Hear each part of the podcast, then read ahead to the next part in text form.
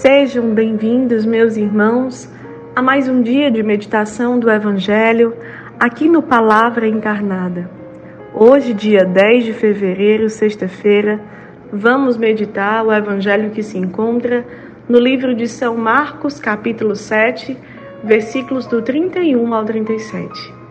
Antes, vamos clamar a presença do Espírito Santo para que seja Ele a conduzir a nossa leitura e meditação do Evangelho deste dia.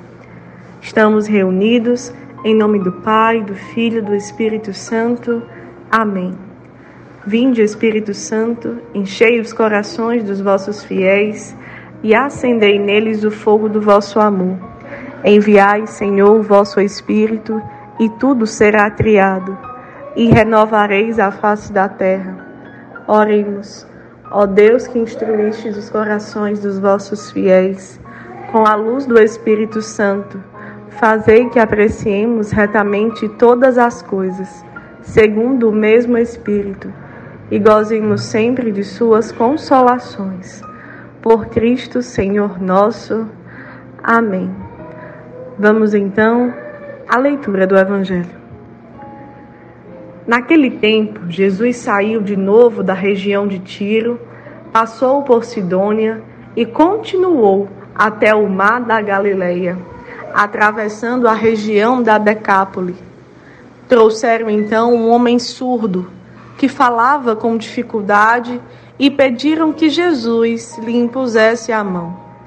Jesus afastou-se com o homem para fora da multidão em seguida, colocou os dedos nos seus ouvidos, cuspiu e com a saliva tocou a língua dele.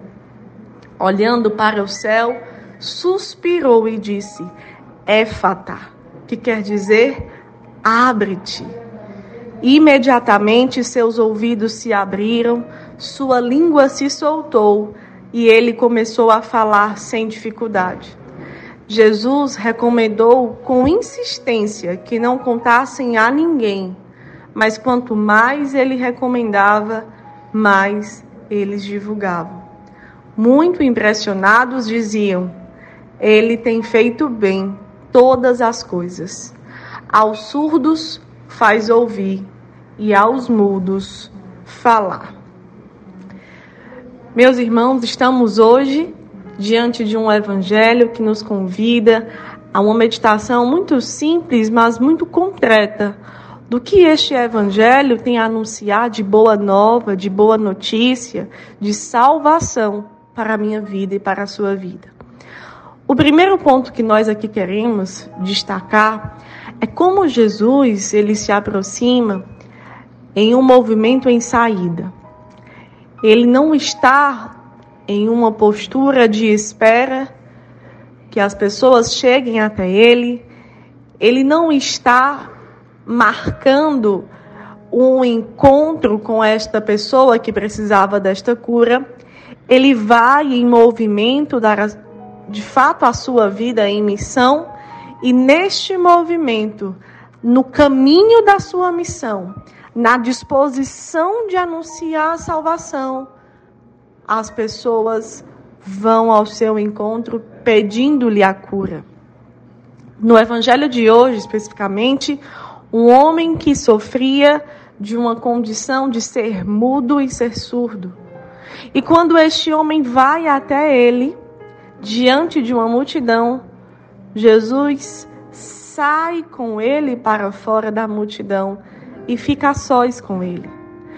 Isso traz para mim, para você, de que quando nós vamos ao encontro de Jesus, sabendo quem Ele é, sabendo a sua missão, sabendo aquilo que Ele anuncia, nós nos aproximamos com uma disposição de que o Senhor faça como Ele quiser, de que o Senhor faça como lhe aprover, de que Ele coloque aquela cura, aquela dimensão que nós precisamos de fato, de uma libertação, de, de, realmente uma passagem de algo que nos prendia para um movimento de restabelecimento, como Ele assim o quiser. E a forma que hoje Ele quis foi colocando a Sua presença para este homem. Percebamos como Jesus anuncia por meio do seu Evangelho que a Sua presença é cura nas nossas vidas. a Sua presença na nossa vida, na nossa história, nos nossos passos, quando nós estamos fazendo planos, quando nós estamos ao acaso nos encontrando com Jesus e mudamos a lógica do nosso olhar, mudamos a nossa forma de ver, de viver, isso se revela a cura. Nisto se revela a cura, meus irmãos. E aprofundando ainda este ponto, vejamos qual foi a forma que Jesus aqui quis dizer que a sua presença, de fato, é cura para este homem nesta situação. Ele escolhe colocar os seus dedos nos ouvidos deste homem, toca-lhe a saliva dele próprio, do próprio Jesus, para colocar na saliva deste homem aquilo que sai da sua boca, a sua palavra. E aqui é o outro ponto de meditação.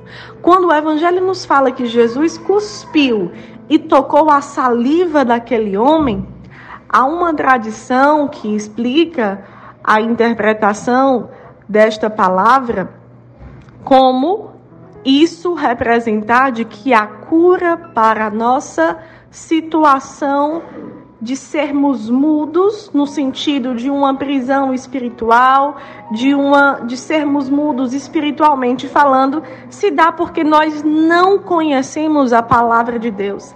Se dá porque nós estamos distantes da palavra de Deus. E quando Jesus aqui cuspe na sua mão para tocar a saliva deste homem, o que ele quer deixar para mim, para você, é: nós podemos romper a condição de sermos mudos espiritualmente se nós aprofundarmos na mensagem que a palavra de Deus nos anuncia. Se nós aprofundarmos naquilo que são os seus valores, os seus ensinamentos, as suas posturas, as suas mensagens, a sua vida e querermos nos configurar a ele. Querermos, pela palavra de Deus, nascermos de novo, ter uma vida nova, ter um coração novo, ter uma mente nova que nos faz romper a surdez e a condição de sermos mudos espiritualmente falando.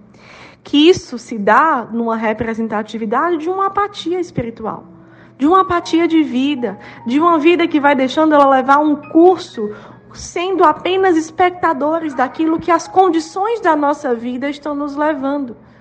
Mas quando percebemos que temos um movimento de encontro com Cristo, que ele passou no meio da nossa vida e nós não o deixamos passar porque quisemos a sua presença e nesta sua presença identificamos que a sua palavra, a sua presença, o seu jeito de ser, é cura para as nossas vidas, nós nos determinamos a romper aquilo que era escravidão, paralisia, apatia em nossas vidas.